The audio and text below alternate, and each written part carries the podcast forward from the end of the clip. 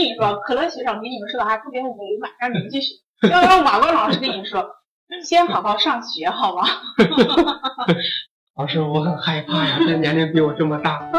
老师说，其实每个人的内心都是一个孩子，我们要跟那个孩子去工作。对，就大部分都是四百左右。如果说他收到这个六百到八百，我就有点疑惑，他到底是有多牛？欢迎大家来到我们的瓦官唠一唠的这个节目。那我们今天呢，就邀请的是我们的可乐学长。那接下来呢，就让可乐学长做一个小小的自我介绍。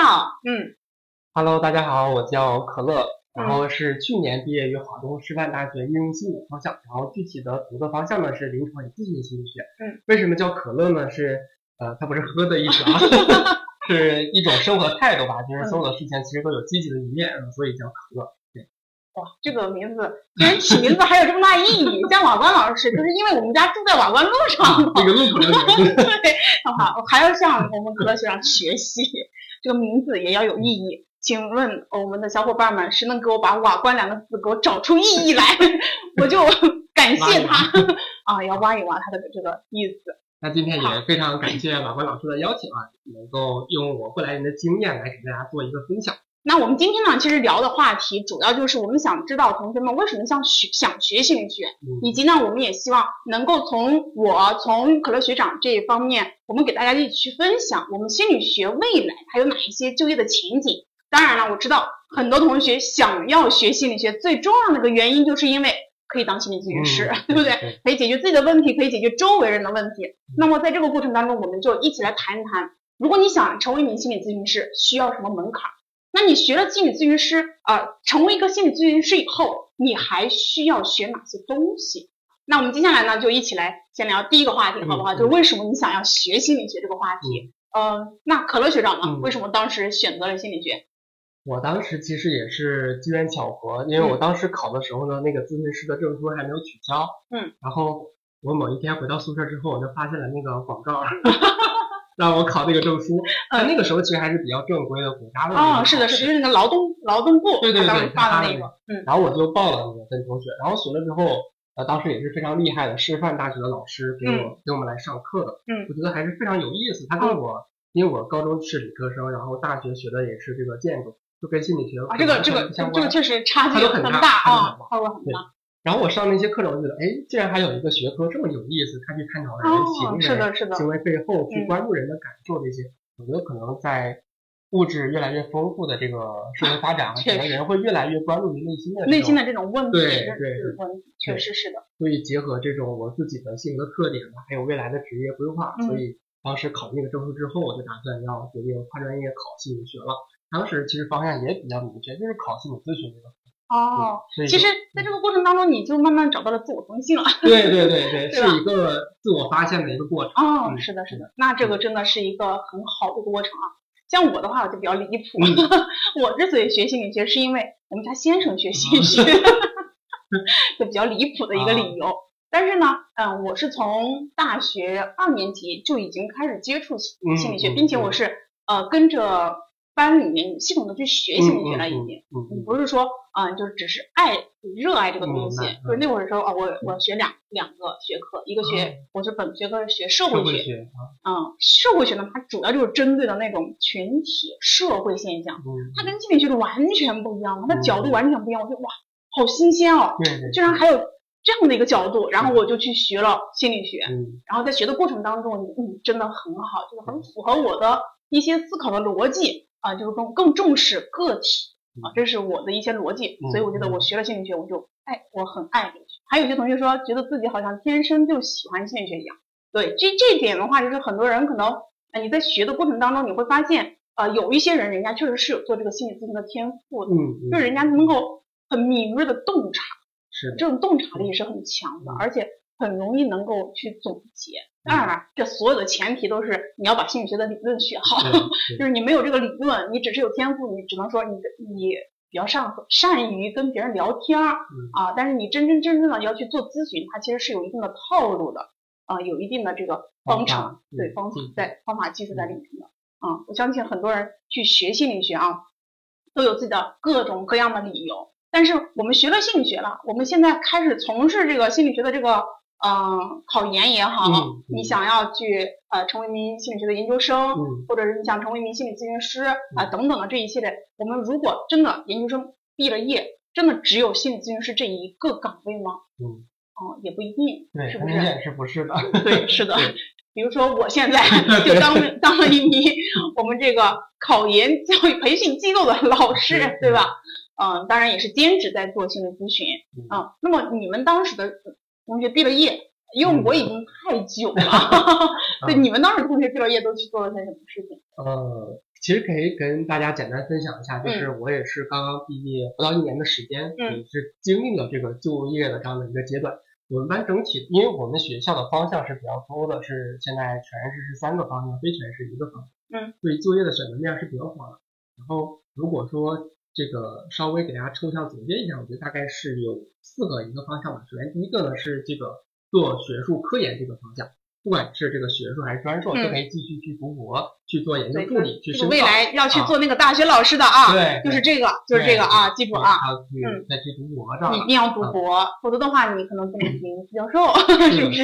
嗯，是的。那大学的要求基本上基本上你做讲师的，嗯，助教就已经开始要是博士了，对。这里边也给大家解释一下为什么要博士，因为。很多学校的老师的岗位，它其实是科研的岗位啊，是的，要去做科研，不是说只是去上课这步，所以他会有这个博士的要求。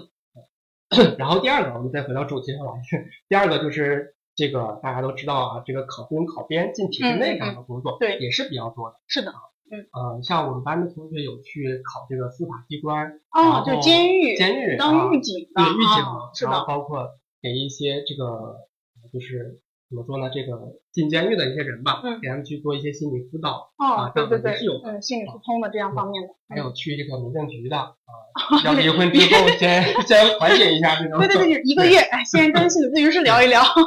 嗯，像一些少众的一些方向，犯罪心理学，他可能会去这个这个这个法院哦，或者是这个民警这些地方。对对对对，这些都还是蛮需要这些人才的。是的，嗯，像我们看到什么。港剧是那种的犯罪心理学，对，是会有。嗯，然后这个是体制内啊。第三个方向呢，可能就是像马峰老师坚持跟我在我我一直在做的啊，就是心理咨询、心理健康这个领域。那除了做心理咨询师啊，包括不管是独立职业，那其实还可以去这个小学、初中、高中、大学里边的心理咨询中心去当心理咨询师，或者说心理老师，这个也是比较多的一个选择。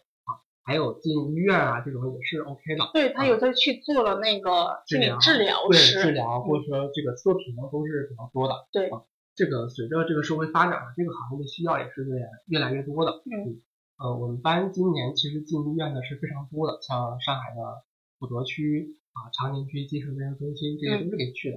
嗯，然后第四个啊，最后一个就是我们呃这个这个组织领域。啊，就是公司里边，对对对，就是去企业，对，啊，去企业这种啊，什么大数据啊，人工智能啊，这种呢其实就是往企业发展了。是的，对，这个方向也是这几年比较火，可能跟这个人工智能啊都比较相关。嗯，是的，是的，嗯，传统一点的话，就比如说 HR，哦，对，对，这个人工就是去做这个人力资源。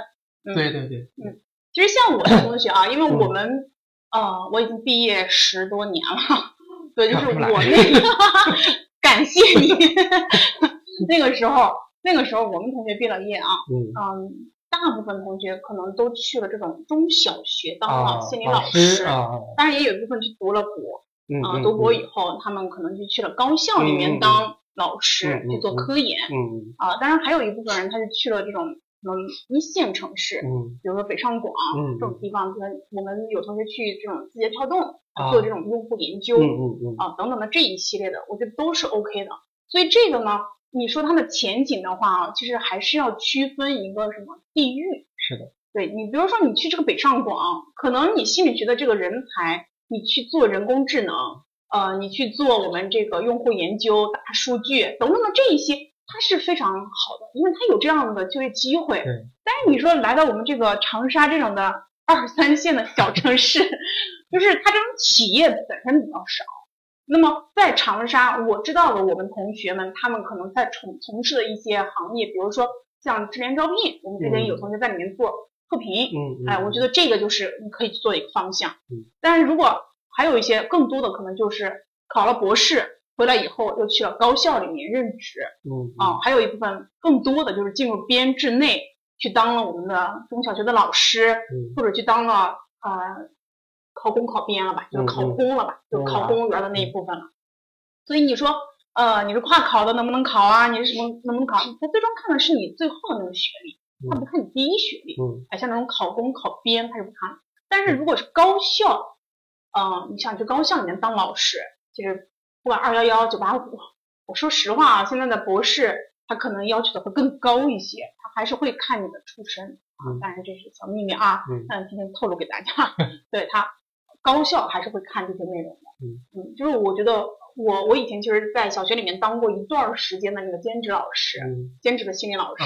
但是为什么啊后来没有再继续签合同在学校里面当老师？一个很重要的原因，就是因为我觉得哇，这些孩子们太可爱了，孩子们的问题太多了。但是呢，我在学校里面又感觉我跟家长也好，跟老师也好，有的时候讲不太通。啊，我觉得可能对于我的这个职业的发展没有那么好。然后又没有去高校的很重要的原因，是因为。而且还做科研，你知道吗？因为我我的研究生三年，我是读的基础实验心理，基础心理学，那非常科研。对，那非常科研，就是三年做了三年的实验，就是每天就做实验，每天就做实验啊，就是大部分时间都在做实验，除了玩就是做实验了啊。然后完了以后，我就觉得我的那个时候的头发啊，那个量应该是没了，快。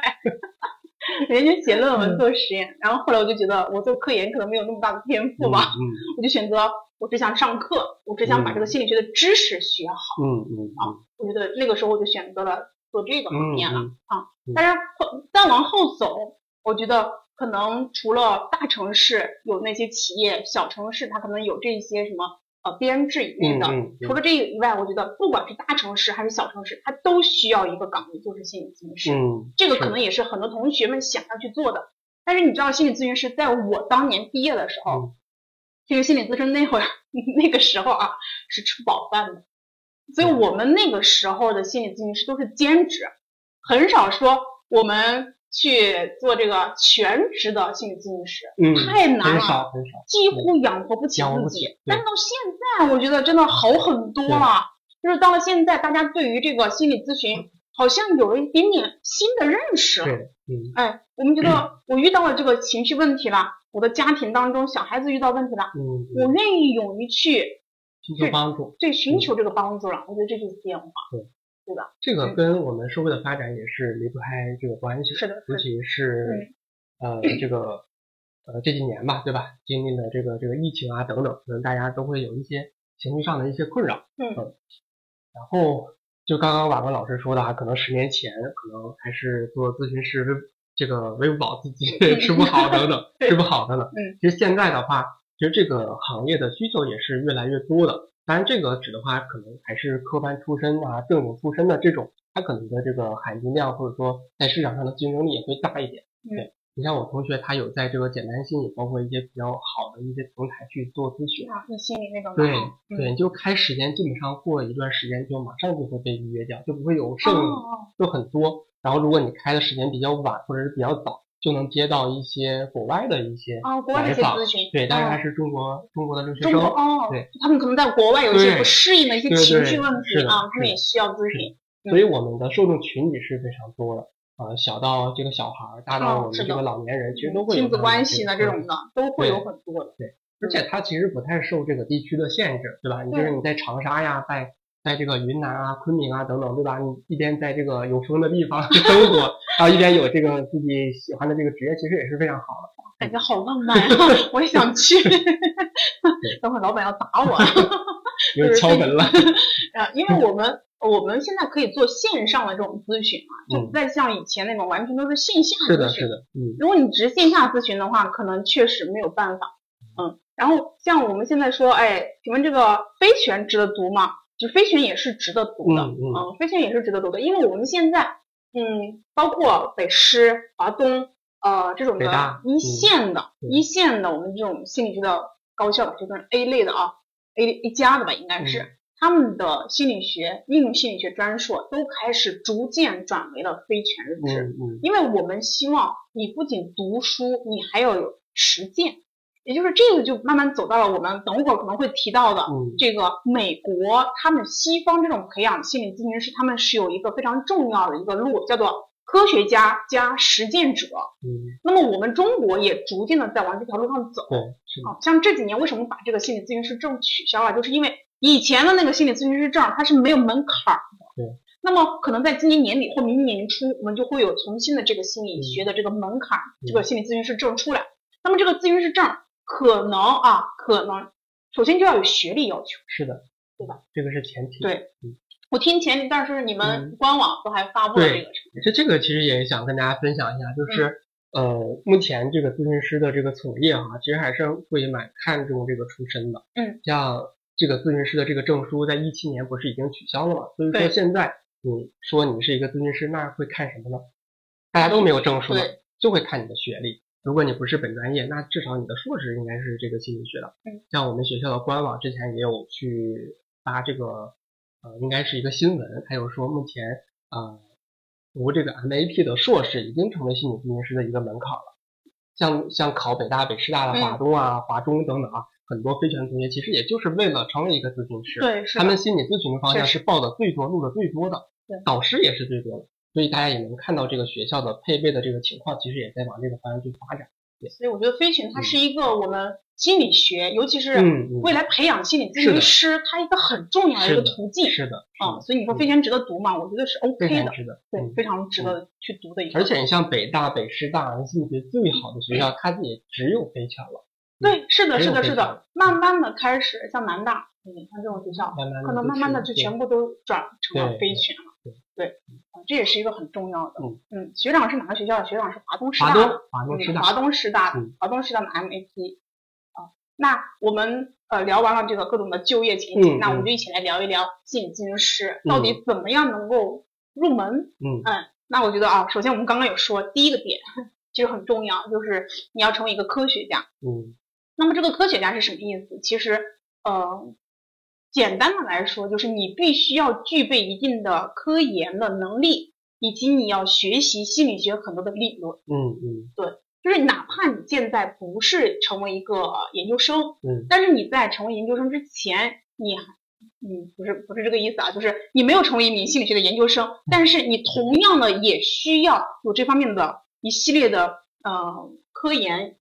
经历，嗯。啊，学习理论呢，一系列的课时的要求，嗯嗯，我觉得这是必须的，对。对，这是可能就是一个我们现在的一个门槛，首先要成为一个科学家，对，所以你像其实可乐学长开始做心理咨询也是从读研以后，对吧？对，读研之后，嗯，我们是在研二的时候学校就开始去实习，在实习基地去接段，然后匹配督导这样的。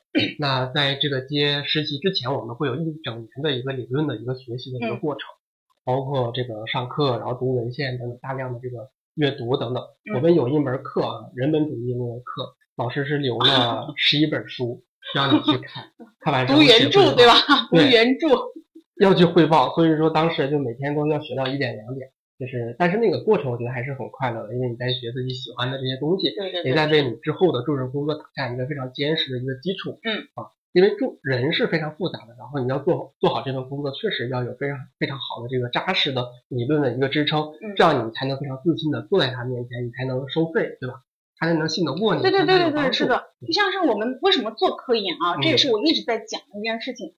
就像你不做科研啊，你是不知道。没有办法从内心里面真正去相信，我心理学它就是规律，对对，你知道吗？像物理学它是规律，你很能理解，对不对？我很有引力是不是？苹果它就是往下掉。那心理学里面它为什么它就会出现这个现象呢？它到底是有原因的，还是说就是随机的，对吧？那么你当你做了这个心理学的研究以后，就比如说我当研究生的时候，我做的一我做的研究是做的跟这个进化心理学相关的，当时就研究这个恐惧情绪。那这个恐惧情绪，它到底是先天的，还是后天的？嗯，哎，最后我通过我自己的研究，我得出来了一系列结论，证明了恐惧情绪是先天的，它只是需要后天激发。激发。哎，我得到了这样的一个理论，我就可以说，这是我通过我的统计、我的实验、我的比较严谨的实验，最后得出来一个结论了。嗯嗯。那么它就可能会成为未来的一个规律存在。那么当我面对这些。我的来访者他有这些情绪问题的时候，我是不是应该可以利用一下我的这个规律，对不对？那么这个时候我做了科研了，而不是说我只是看了文献了。看文献，你只是看别人的经历，你自己没有做过啊，你是没有办法深入的体会这个事儿的，明白了吧？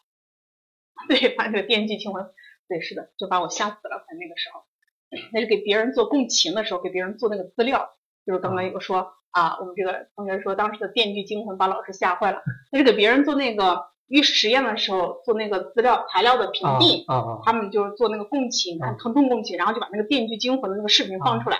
我天哪，我把我吓死了，真的就是我我很害怕这种事儿，所以做那个实验的时候也是，嗯，完全不能接触这种实验。那这个有有违有悖于这个伦理道德，所以他后来还给我做了一段时间的这个咨询，让我摆脱缓解一下，对，缓解了这个事情。对，所以我你去做了这个事情以后，你才知道原来我做的这个东西它是真的。嗯，哎，当你有了这样的信念的时候，你再拿着这个东西，别人的理论也好，我自己做过的理论也好，你再去做做这个嗯真正的技术的时候，跟别人做心理咨询的时候，你才发现，嗯，我说的就是对的，你不要听我的啊。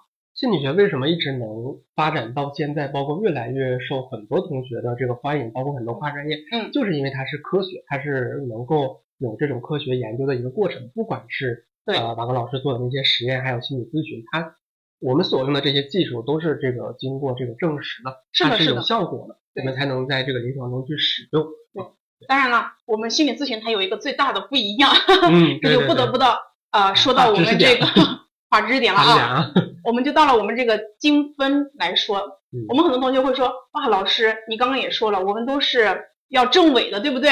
不证伪，它怎么会是科学的呢？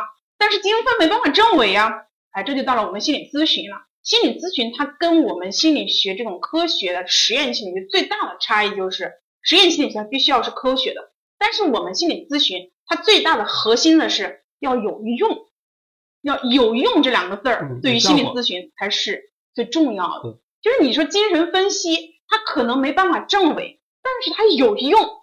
那么这个时候，心理咨询也会去使用这样的一些方式方法。对，嗯，对。但是你前提是你为什么觉得它有用？这就是你必须要学理论。嗯嗯，知不知道？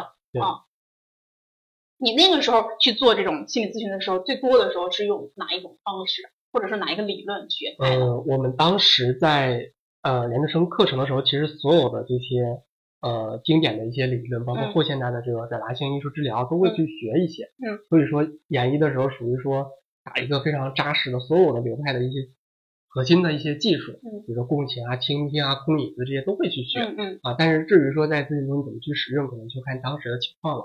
对，所以说一开始是打一个所有的流派的一个基础，嗯，然后在研二阶实习之后呢。那我们又会有自己在选择自己比较感兴趣的一些方向哦，是这样子的是吧？对，因为我们会有一些校外的导师啊，有的导师可能是这个精神科医院的老师，有的是可能做这些很长的这些老师。嗯，那我们会再去发展自己可能比较感兴趣的方向啊，基本上比如就是说啊，精神分析啊，认知行为、人本这几个三三个大的方向吧，会比较多一些。对啊，还有一些完形格式塔这些啊，比较比较。我我最近看到公司有小伙伴去学了这个格式塔，这个这方面的一些培训。对对。嗯，就是像我们虽然说啊读书，尤其是读这个 MAP，我我会发现啊，其实如果你不读 MAP，你想成为一个心理咨询师，其实你也要花很多的。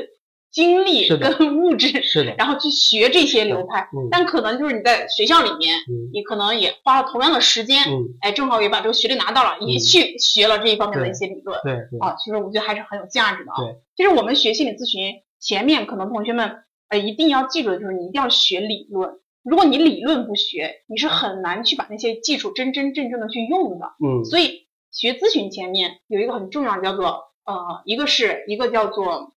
测量很重要，嗯，因为你要评估，对，对不对？第二个，你要干预，那干预的时候，你到底用哪一个流派？这个时候人格心理学很重要，嗯，所以我们说了，你想成为一个心理咨询师，呃，也许你未来成为了一个研究生以后，你还去学这些学科，但是你在学的过程当中，你一定要记得这两个学科对于心理咨询来说是非常重要的，嗯，比如说你智力评估，你用哪一个评估？嗯，对吧？你对很多量表，你对哪一个量表更熟悉一些，你就要去用哪一个量表，对吧？啊，然后比如说你想去评估他的啊，你想去测他的这个人格，嗯，你用哪一个量？嗯，你怎么去用它？你为什么要用它？它的长模是什么？你知道吗？哎，这就是我们要学的东西，因为你要做评估嘛。对，嗯。其实现在在做正式的咨询前，我们都会有一个环节，就叫评估。对对对，就是你要做评估。测这个 SCL 杠九零，嗯，抑郁量表、焦虑量表，看你的严重程度。对对对，这些都是可能会学到的。嗯，然后除了这个以外，我们可能呃，你还要知道一系列的呃，就流派的对流派的一些的知识。对，如果这些不知道的话，你是没有办法真真正正去做的。对对，像我我读研究生的时候，因为啊，我们有个老师他是专门做呃精神科的，他以前是在精神科做诊的啊，所以他是医学方向转到心理学这边来的。那我们一起跟他去学习的过程当中，我们就发现他更多的给我们关注就是焦虑症已经是精神分裂症，或者是已经到了这个双向情感障碍，到了这种诊断的过程当中，他说你应该怎么去做了。他说精神科的就是开药，但是我们心理的是完全不一样的。是我们希望通过这种心理援助。心理的支持，给他更多的这种的改变，对对，嗯，让他有更多的成长。对，所以啊，就是我们跟精神科最大的区别就是来了以后，那给你开药就行了，你就吃完这个药你就走人。但是我们心理科的是不建议这样子。对，哎，刚刚有同学说，哎，你能不能说一说我们这个华东学硕呀？华东学硕啊，这个小伙伴是考华东学硕的，是不是？华东学硕的话，其实有一个变化，从去年开始可以跟大家分享一下。原来的华东学硕是分为这个认知神经、基础心理学、发展与教育跟应用心理学这四个方向，然后从去年开始，这四个方向统一，呃，就叫一个名字了啊，就叫应用心，呃，就叫心理学了。然后它原从原来的这个自命题加统考全部全部变为这个自命题了。然后它的方向其实可能还是那些吧，可能就是你考上之后再去跟导师去选择。嗯，主要其实学硕其实可能也就大概那几个吧，基础啊、脑认知啊这些方向会比较多。刚刚有小伙伴还问到华东实习机会多吗？飞泉也会有吗？华东的实习可以跟大家说一说。嗯，像刚刚我也有分享到啊，就是我们学校的话，其实从研二那一年开始就开始实习了，嗯，所以说是有两年的时间实习跟写论文，嗯，所以可以看到啊，大家可以看到专硕大部分的时间其实都在实习，所以这个也是为什么我们在毕业的时候就能积累二百到三百个小时的这个个案的啊咨询的时长了，这样的话你在后边就业的时候呢是非常有优势的，对，所以说这个实习是比较多的，然然后具体这个实习怎么安排呢？可以简单的跟大家说一下，就是。我们的实习安排是分为必修和选修。必修呢是一定会去这个精神科的啊精神卫生中心去见习。我们也去。对，就是穿着白大褂，然后坐在老师的后边，然后去看老师开药问诊这个过程。啊，然后也会去这个这个病房区去看一些精神分裂的患者啊，简单跟他们去交流一下。啊，这个是必须要去的。然后选修环节的话，你就可以去这个大学的心理咨询中心、心理咨询机构等等。只要你开始接个案之后呢，学校就会给你匹配督导，个人督导跟团体督导都是免费的，当然也不是免费，就是都在学费里边。对，还是比较完善的。对，那他这这个就已经很完善了。等你毕了业那刻，你就完全可以独立的去做咨询了。对，但是。如果你想让自己的技术，哎，提得更高，或者你想学不同的流派，它的一些方法，你完全可以自己再去再去啊找一些机构你去学习，当然这也是完全可以的。但是你已经完全具备了做心理咨询的一个资格了啊，它就是这样子的。其实说实话啊，嗯，可能刚刚他说的是华东这种属于一线城市里面的大学，像瓦王老师，吧王老师是湖南师大毕业的。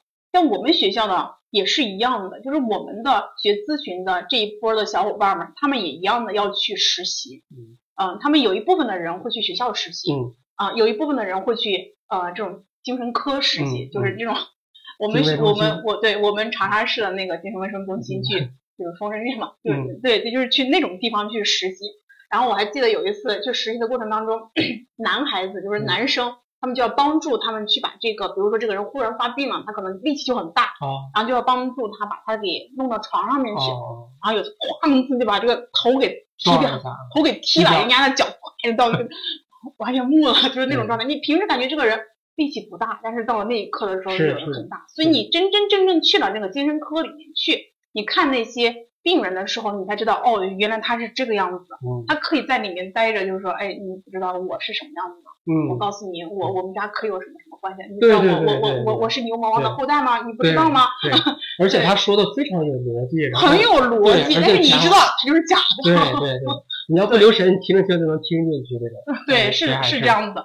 所以其实你你读了研究生以后，你会有很多的机会去这些地方，包括我们当时可能还去了这种的戒毒所，去戒毒所里面去看这些戒毒人员他们的心理的状况是什么样子，你通过什么样的方式可以让这些戒毒的人真真正正的从这个毒瘾当中出来，对，摆脱出来。就这也是我们在学校里面的时候一些实习的机会。对，所以我们各个学校，因为他们本身自己的老师也好，然后学校的这个。专业这个呃，他们跟当地的一些机构之间的差合作差异不一样，那么可能我们实习的这种方式会有些不一样。不太一样。对，但是总体来说，基本上都是这几个方向。对。要么去学校里面实习，要么你就去这种医院啊医院里面实习啊啊，还有就是咨询中心。对，咨询中心去。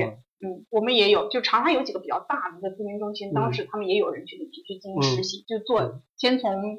呃，助理开始做起，对对对，对，会有很多的这些的，嗯，读研期间额外培训有什么推荐？这个没有。读研期间的话，我觉得这个还是要结合你自己学校的课程，跟你未来的想要从事的大概的方向去去去考虑啊。如果说以后你想要去当老师，或者说跟青少年去对接的话，你可以学一些沙盘啊，或者说家庭治疗。如果说你想要跟成人去做对接的话，嗯，其实这个认知行为。啊，这个精神分析这几个大的方向其实都可以去学，主要还是学你自己感兴趣的，因为每个流派它的发展，呃，这个特点特色都是不一样的，每个人的喜欢的程度也是不一样的，不是说他们好与不好，只是说每个人跟他的适合不适合是不太一样，匹配不一样。我跟我跟你说，可乐学长给你们说的还特别委婉，让你们去学，要让瓦罐老师跟你说，先好好上学，好吗？把学校里面的能够学到的知识全都学会了，嗯，就够了。嗯，对你来说已经足够了，嗯，因为我们会有很多的课程排给你，会有很多的论文需要你去写，你能够把这一些的东西搞好了，说实话已经不需要什么课外的，除非你就是去打流，对吧？你去玩儿，那你可能需要课外。说实话啊，我是这样子认为的。当然，像刚刚的呃，可乐学长他有说到的这些，是大家可以选择。是你等你以后真真正正的啊，你觉得你想要成为一名心理咨询师了，你想要提高自己的技术了，你想要在某一个领域深耕下去了，比如说家庭治疗，你完全可以去，嗯，对你完全是可以去的，这样子，对所以上学的时候就把学学好啊，就是也不用多花钱，那些都很贵啊。嗯，这学校的资源其实还是非常多的，大家一定要发挥自己的主观能动性。对，那当时我们在实习的时候，其实有非常多的学校去招，就是大学啊，上海的一些大学招这个心理咨询中心的老师，我们就会去投简历，然后去面试。然后我们也会有非常多的同学去大学里面去，我觉得这也很好。对，然后做的比较好就直接离开。对他就是直接去那个大学的心理健康中心，对的，这个在那个地方给大学生做一些心理咨询，对，其实那个也是积累个案，是积累你的个案的一个很重要的一个机会。对，嗯，确实是的，我们学校也是一样的，我们学校也有，嗯嗯，比如说中南他需要，我湖大需要，他就可能从我们这边问一问啊，我们这边有没有合适的，对，或者去那边是的，做，确实是这样的。所以这些啊都是一些小事儿，最重要的就是你想未来从事这个心理咨询的时候，你的理论学得好吗？嗯，这才是重要的。所以跟大家也一起来聊一聊我们心理咨询它的不同的流派。嗯嗯。啊，你我想稍微再补充一下，就是刚刚想到的，就是刚跟马光老师也聊了哈，这个咨询师呃。不是咨询师啊，就是心理学研究生读研的时候，我们的课程的一个安排，包括大家读研的时候也是在去学这个理论跟实践这部分啊。嗯，就是为什么越来越多想要去成为咨询师，大家会去选择考研，也是因为在这个两年甚至三年的时间，你是经过专业的系统的理论的学习跟实践的学习的。嗯，这个是非常清楚、非常高效的。如果你不去读研啊，你去参加一些培训去成为咨询师也是可以的，完全是可以的。对对，它是可以的，完全是可以的。但是，但是，最重最重要的但是来了，你花的时间会长一点，你会花三年五年的时间，而且你要参加很多的培训，然后你的督导啊，你现在好一点老师的督导都是五百八百一次，其实这样的话，你里外里花的时间也长啊，这个花的费用也高，对吧？还不如你去读一个硕士的。你看的那些书，其实考研也就看那些书，对吧？嗯，非全其实难度也比较低，招的人也比较多。嗯，对，那我们就来聊一聊心理咨询可能会有的一些比较比较比较现在比较流行的一些学派吧。嗯嗯嗯，就是像刚刚我们说的啊，他们可能去做这种什么啊完形心理学，这种格式塔的这种啊空椅技术。啊。就是这些的啊，我觉得都是呃 OK 的，都是完全可以去学的。但是前提是，我想问一下同学们，格式塔心理学到底是什么意思？你知道吗？对，可能很多同学就是还不太清楚格式塔是什么的时候，你就去学了空椅技术，你就不知道我为什么要这样子。嗯嗯，是不是的？所以我们先要学理论，就是要从人格心理学开始说起了哈。对，我们心理学里面基本上有几大流派嘛。第一个比较重要的就是精分，就是心理咨询当中的精分。那么第二个比较重要的就是。我们现在的人本，嗯啊，第三个就是认知行为啊，当然，呃，我们从这个结束了以后，再往后可能还发展出来了，像我们现在的这种家庭治疗，对啊，正面疗法，啊，还有像一些艺术治疗，对艺术啊，舞动治疗这些也多很多的很多样，嗯，但是像艺术或者是舞动，他们可能跟投射。还是跟精分有关，都是有关像我们的香庭疗法，就是我们说那个沙盘，它其实也是从精分里面演化而来的，就是从我们的这种荣格的这种集体的潜意识当中这种演化而来的。就为什么你说那个东西它就可以治愈它，就是因为荣格说集体潜意识，对吧？嗯。所以这个也是告诉大家，你现在所知道的很多的技术。它最终的来源都在于这三大流派当中，嗯嗯，哎，这三大流派当中是需要同学们一定要把一些很典型的人物，他们的一些很重要的著作去读的。当然不是你让你现在去读啊，你现在考研好吗？考上以后再读。对，就是去图书馆里面把这些书找出来，等你读了研究生以后，把这些书找出来，真的去读它。你可能现在有的同学是上过人格心理学的，有的同学是没有上过这个人格心理学的。那么，我希望同学们，你真的读了研究生以后，你不管有没有上过这个学科的，你都去把这些人的著作拿出来读。是的，你像这个精神分析，可能很多人是因为这个弗洛伊德的这个梦的解析入坑了，对不对？入了这个心理学坑了。但是梦的解析值得你多次读，可能你读过两次、三次、四次，感觉会不太一样。对，会有很大的差异。然后包括像他的这个精神分析引论，它就是一个稿子嘛。你最开始读的时候，你完全读不太懂，但是你。读过两三次，你就发现啊，你再翻回来读，真的是熟读百遍，其义自现，你就完全知道他在讲什么。嗯，而且每一个人，他们可能为什么会有这样的理论，可能最重要的原因是因为跟我的经历有关。嗯，尤其是我们看那个精分，他们那一批人，基本上对，基本上他们都是属于心理动力学派的。嗯，但是为什么每一个人的理论都不一样？因为每一个人认为。动力都不不太一样 对吧？对，动力的来源不一样。对，像精分里面的弗洛伊德，他觉得动力是什么？嗯，同学们，哎，这是一个知识点啊，他觉得动力是啥？利己多，对不对？嗯。那么性欲是不是？这跟他的家庭其实是有关系的。对，跟他的母亲、父亲，他父亲、母亲其实年龄差距非常大。哦。所以他会，他作为一个孩子的时候，再去看到父母他们之间的互动，他其实有很多联想。哦，对对对。跟他的经历是有很大的关系的。嗯所以你看，跟他的经历有关。嗯，除了他以外，你看还有荣格。荣格觉得，对这个动力是什么？集体潜意识，对吧？嗯，然后你再往后面走，到了这个阿德勒。阿德勒觉得这个动力是什么？阿德勒觉得是啊，自卑、自卑超越，嗯，是吧？那每一个人都不一样，为什么呢？是因为他们自身的经历不一样。嗯，那么当我们想要成为心理咨询师的时候，那一刻啊，你要选的。这个学派，当然了，我们现在都是走整合道路了。但你会有一个自己比本身比较核心的一个学派，那么你为什么选这个人？其实是跟你自己的这个人生经历也会有很大的关系。是的，是的。因为你会更信奉这个理论，嗯，对吧？嗯，你那个时候就是基本上是做？我当时其实还是以这个精神分析为主，因为它可能是。我当时实习的时候，老师啊、督导都是这个方向，都是这个方向，所以会用这个理论去给大家去强调一些知识。嗯，对，所以我当时可能是以这个方向为主，嗯，以这个方向为主。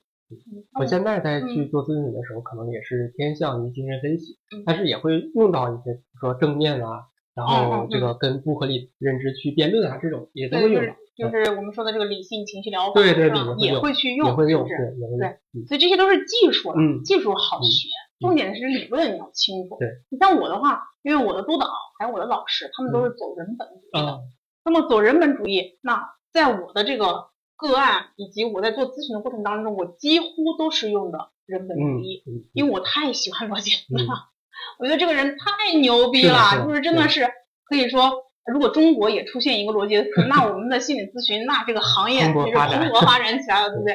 我们好期待有这样的一个人出现。因为最开始的时候，罗杰斯他是在社区里面当这个社区工作者，所以你说啊，他也是属于这个学习不太好，对吧？啊，但是后来他就去当了，到了这个，嗯，到了这个学校里面，去当了这个老师，然后他开始做研究，然后重点就在于，他虽然不是学霸，但他很善于。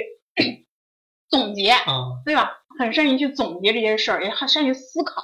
然后呢，他后来就当了这个美国心理学会的主席。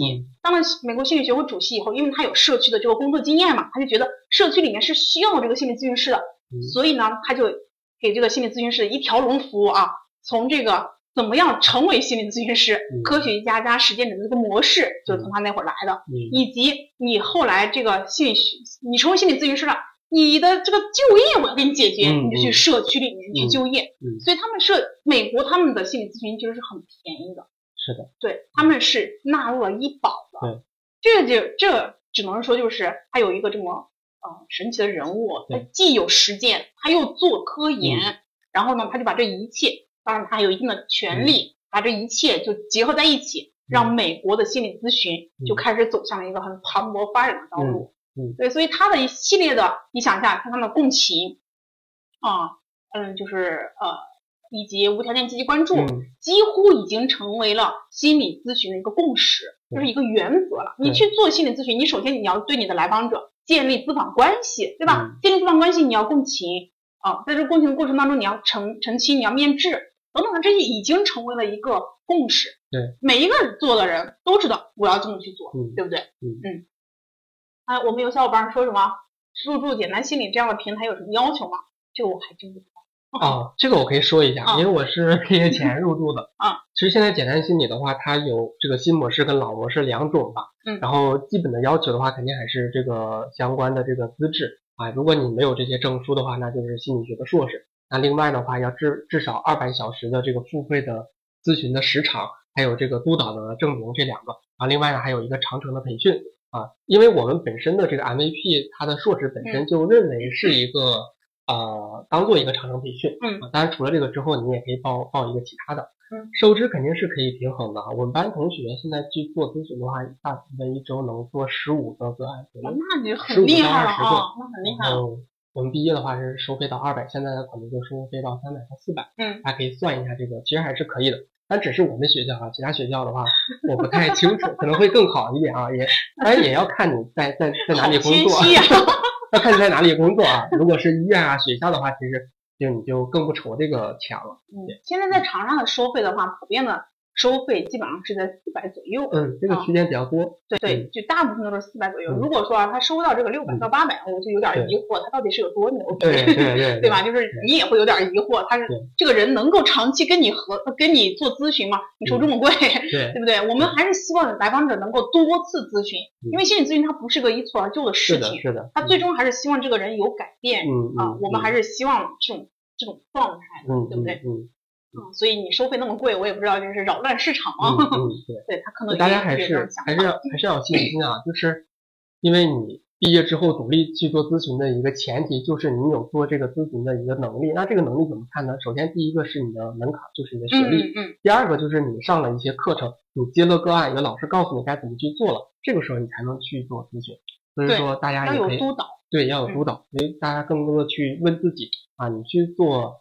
坐在这个来访者面前的时候，你应该具备什么样的一个能力？只要你在学校扎扎实实去学啊，去做咨询，其实问题都不是很。对对对，这个是很重要的。就是，嗯，我们不要担心说没有督导这件事情。等等你啊，开始去做心理咨询的时候，你可以让导师督导啊，你也可以去找对同辈督导。对对，就是我们可以同辈督导的，这个是没有关系的。嗯嗯。所以你不要担心。尤其是我们，你你一旦你学了心理学，你一旦成为了个周围都是，你周围都是学心理学的，然后你的这个资源会非常的广，是的。然后你想成为一个心理咨询师的门路太多了，途径也太多了，你会经常看到有这个培训，有那个培训，有那个培训。你看到这个培训的时候，你只想说哦，我先把这些专注读完，好吗？对对，明白了吧？所以不要担心说，哎，还有这一系列的。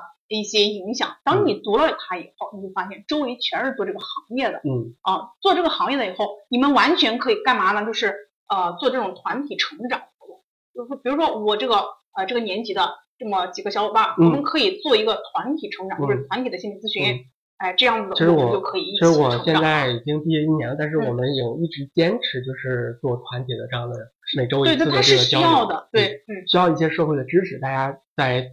同期的一个阶段啊，共同的去学习。我们之前是因为上那个萨提亚家庭治疗，对，三个人做练习，一个是来访者，一个咨询师，一个是观察者。嗯嗯嗯。然后从研二的时候一直到现在，我们之前是做模拟的咨询的练习，嗯，然后现在是呢是读书，变成了读书会。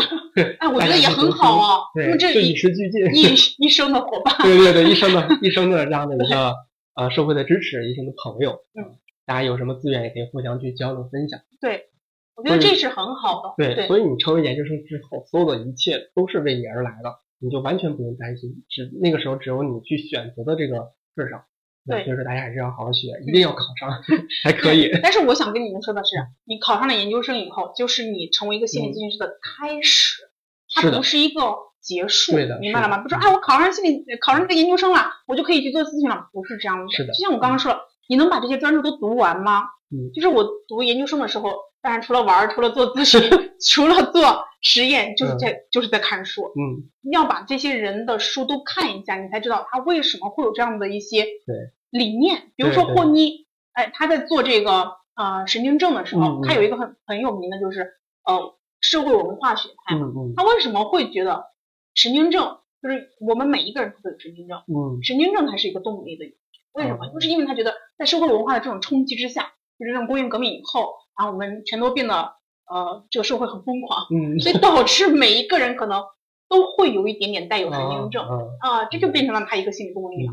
所以每一个人啊，他的理论都来源于他的著作，像我们的教材，它其实更多的时候它是把它给他总结的嘛，就是老师去总结了这一些的理论的一个结果。你不知道背景的时候，你其实是蛮蛮难理解的，嗯，就你一定要去理解它这个背景，那这个背景就来源于我们的原著。啊，其实我们现在看很多的原著，比如说像你去看罗杰斯很多原著就还好一些，他的来访者中心疗法，他的个人成长论，嗯嗯，这些书都还好，因为他是直接从英语翻译过来的。但是你像精神分析理理论，它就是先翻译成英语，再翻译成中文，嗯，哦，它可能中间就会有这些差距。对，如果你能读英语的话更好。嗯，啊，所以说啊，读这个研究生它是有考英语的，也是有原因的，对吧？对对对。你同学说什么？胡师大做咨询的多吗？多呀，因为我们其实湖师大它其实有有几位老师，他们是专门做心理咨询的。嗯啊，尤其是心理湖师大有几位老师还在中南的湘雅坐诊。嗯，就是这些导师们，他们其实很多都是有心理咨询的经验的。嗯嗯，他们都很厉害。说实话，就是跟着他们去学习的过程当中，我觉得哇，每一个个案他们都做的剖析的剖析的那个非常的细致。跟我们做督导的时候，你也会觉得哇，这个老师好厉害呀！嗯嗯嗯。啊，但是我们做心理咨询，它有一个原则，就是离开了这个咨询室，那我们就是陌生人。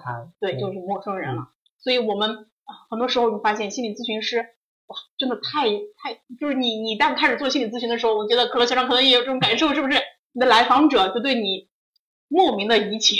对对对。对，嗯嗯，移情本身也是咨询中大部分时间需要去工作的。对对对。然后咨询师的这种反移情也是非常重要的。我在跟这个人去做咨询的时候，我有什么感受？嗯，我有什么舒服的地方、不舒服的地方？这个其实也是来访可能会给带给其他人同样的这个感觉。这就是精神分析客体关系里面的这个感受。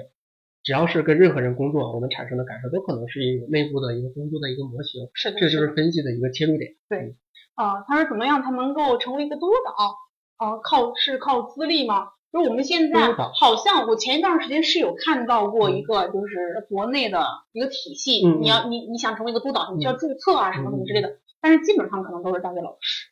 嗯。嗯，在里面好像看到过有这样。督导的话，我觉得我记得之前老师培训的时候有说，至少你达到了，比如说两千还是两万咨询的时长，然后有很厉害的一些培训了之后，嗯，然后可能会向一些协协会去申请，比如说 CPS 去申请，参加一下他们那边的这个督导的培训之后，可能你就该有这个督导的资格了。对，当然这个督导的话，我们我们像像我们读心理咨询、读心理学的这一批的研究生，很多时候，比如说督导太贵了的情况之下。我们更多的都是同辈督导，同同辈的督导，嗯嗯，就是我们呃，比如说我跟可乐学长，我们两个互相督导，这样子其实也是 OK 的，嗯啊，因为我们在这个过程当中一起分享案例，分享案例的过程当中，你可能会有一些负面情绪，当然你可能对这个案例是不是剖析的很很好，都可以互相督导的，嗯。嗯。除了同辈督导啊，其实还有两种形式，就是比较常见的，也比较花钱的，就是个人督导，就是一个督导老师跟一个 这个我知道，跟一个我们这个自己报个案，知道吗？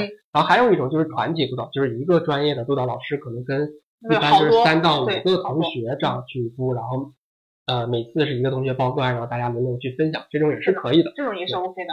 如果你的学校匹配个人督导跟团体督导，那可能比较好，对吧？当然可能学费也会贵一点。如果没有的话，你可以问问你的导师，问问相关从业的这个学长学姐，他可以给你推荐。推荐的话，其实可能都会便宜一些，嗯嗯，觉得会便宜一些。是的，嗯嗯，怎么才能开始接个案呀？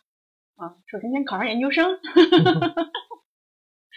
因为我们现在啊是没有心理咨询师证这个东西的，明白吗？没有这个证的话，其实，呃，你唯一的作为衡量的话，就可能你先要成为一个。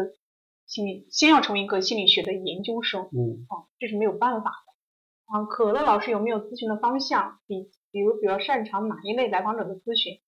呃，我的咨询可能还是成年人为主，就是十八到三十岁这个区间吧，三十到四十这个区间。哇，好厉害啊！就我第我第一个来访，其实年龄就比我稍微大一点。哦，对，其实也还好。当时其实还比较担心，当时跟杜老师说。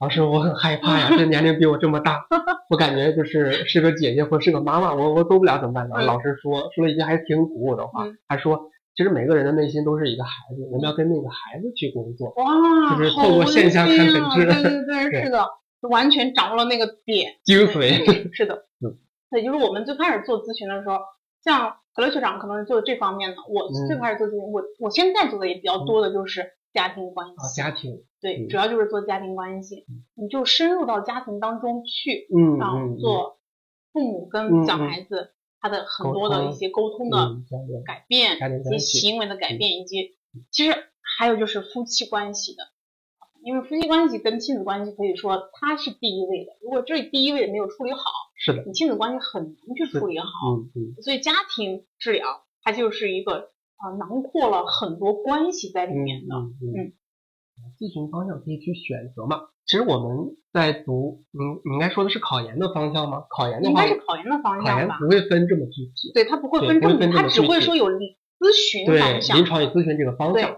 然后我们说的那个指的是流派啊。如果你想学哪个流派的话，到时候你可以选择相关的这些老师啊，这个是 OK 的。嗯，对。但是如果自身有一些未被觉察的创伤被来访者发现了。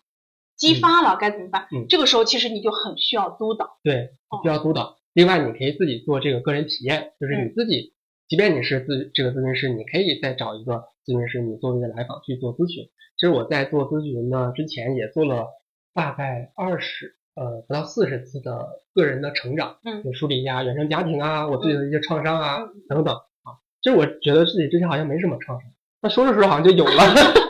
其实每一个人，就是我在做咨询之前，我是先有个人成长啊，对对对，就是我做了很久的个人成长，我先对自己是有个很深的理解了之后，对对，对我对自己有理解，我对自己呃，包括我的从小的呃生活环境当中的创伤，我跟父母的关系，然后我跟爱人之间的关系，我这些我都是做了很长时间的准备，我才去接了个案，否则的话，我我我是很害怕，是在这个过程当中。对。万一啊，就激发了这个东西的话，就是影响还是蛮大的。是的，嗯，对，这一方面能更好去理解自己。第二个就是你在那个位置上，你能知道，哎，咨询师在用什么技术去帮助你自己，对，所以你就学到了一些东西，你后面在咨询中能够去用到。嗯，我接个案的就是在简单心理还有导师的一些校外的咨询的机构。嗯，就像我们现在的话，就可能会有一些人他会有自己的工作室，啊，比如说像我。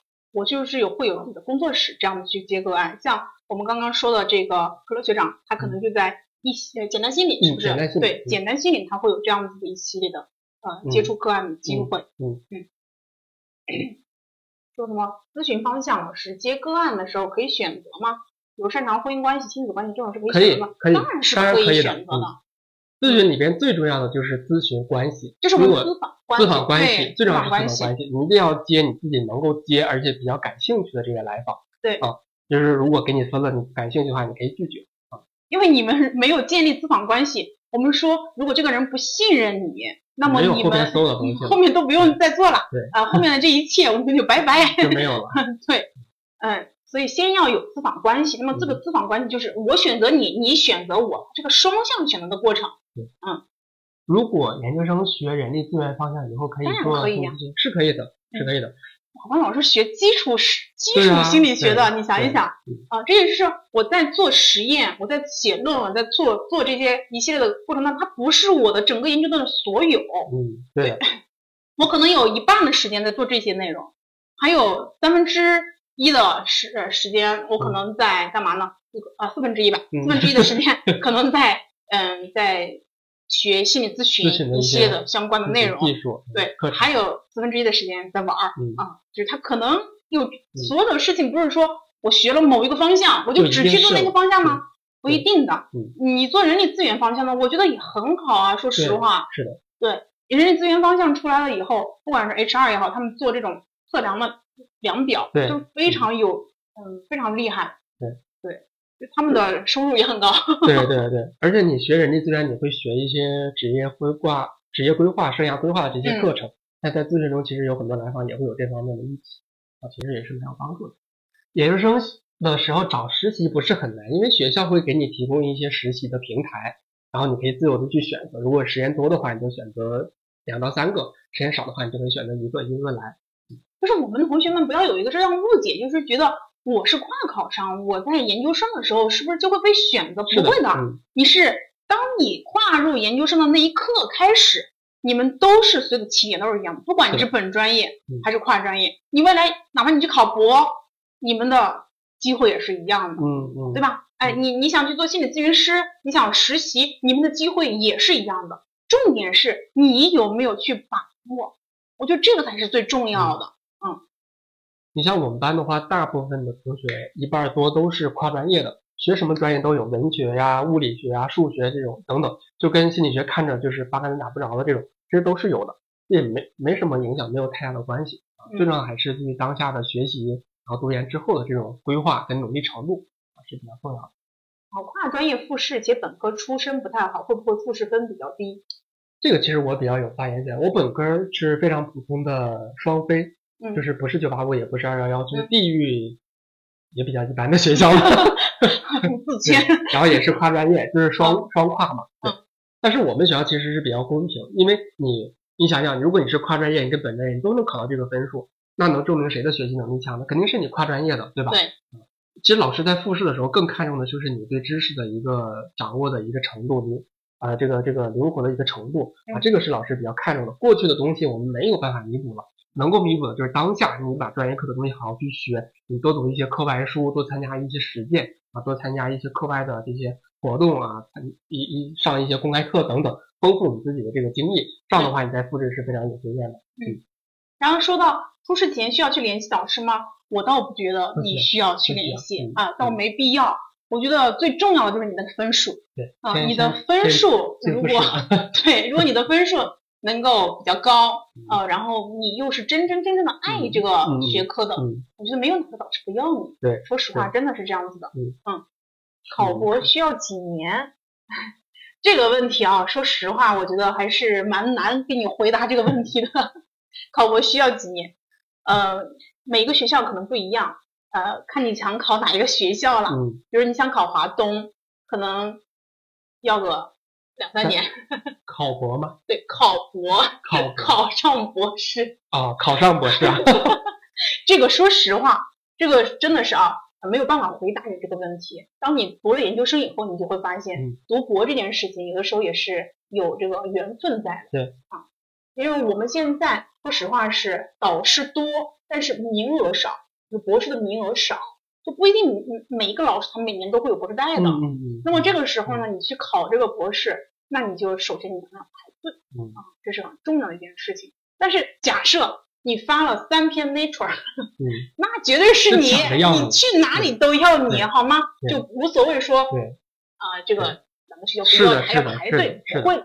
所以考博这件事情，其实就是你有没有科研的这个能力啊，这个还是要看你研究生的一个情况。对，一般读博的话，大概就是四到五年的时间毕业。嗯嗯，现在大部分都是四到五年，嗯，很少有三年毕业的。嗯，但我之前有认识一个老师，非常厉害，他中科院三年毕业，超级厉害。对对对，非常非常厉害。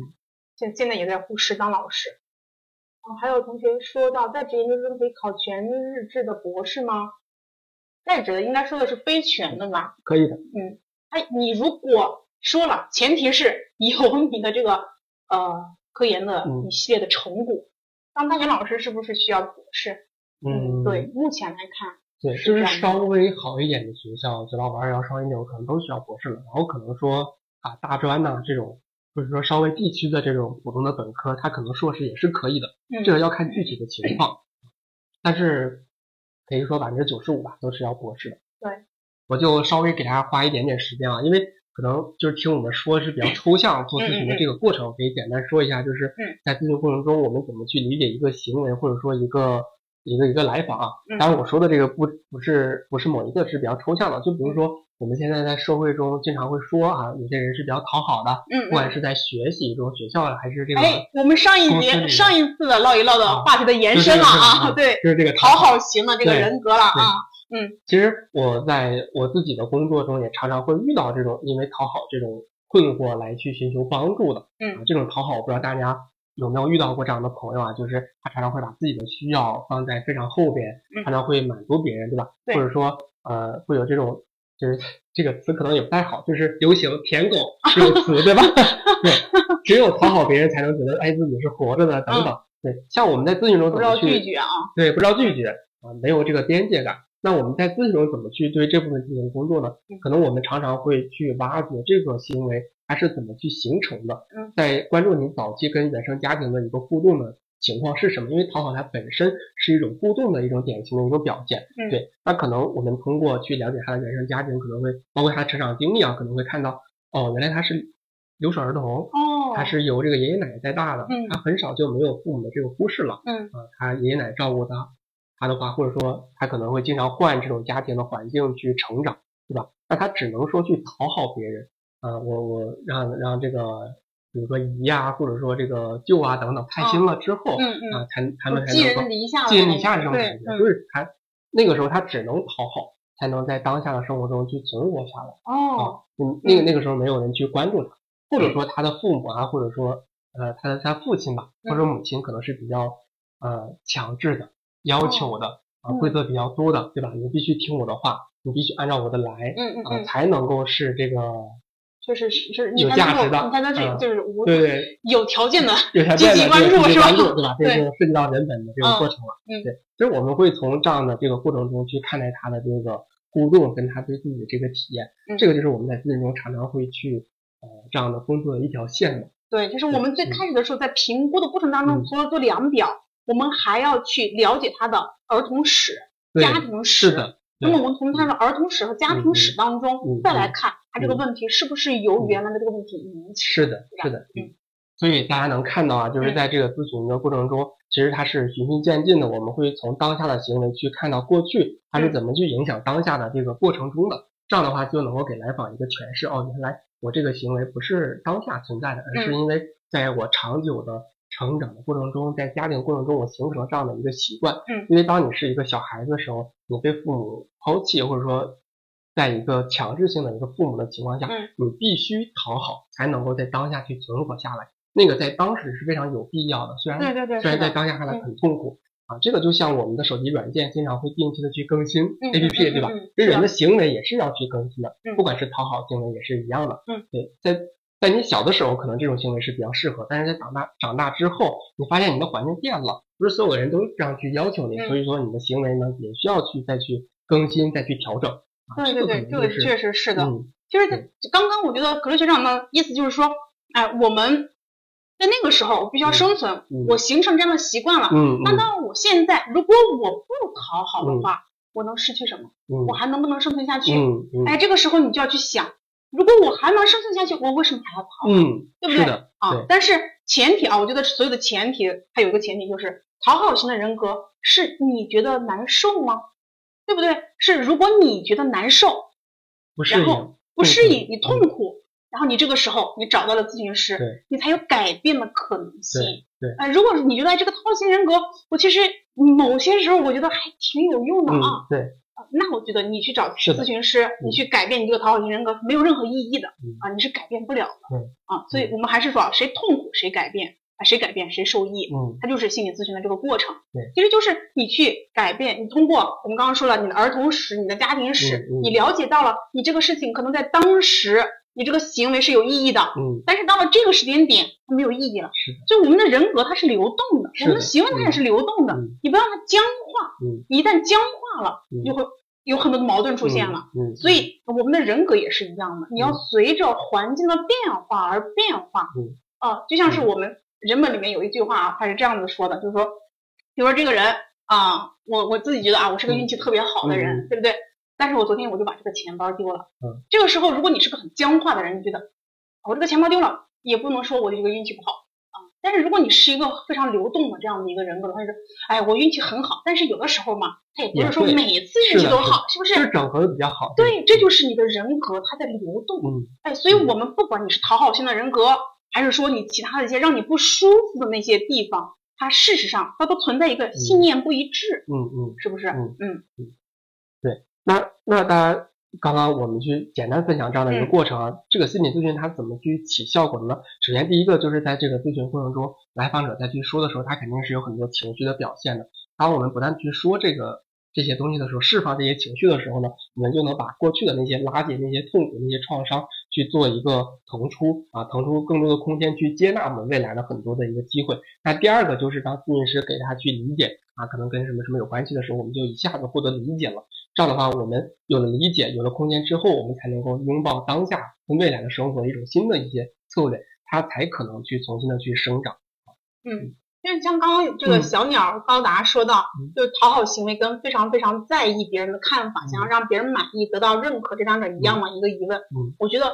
从某种意义上来说啊，讨好行为它也是希望能够让别人满意，在别人满意的情况之下，给我提供生存的条件。对，啊，其实，在某种意义上，它其实是一样的。嗯啊，然后那个春虫虫，我每次都读不准这个音。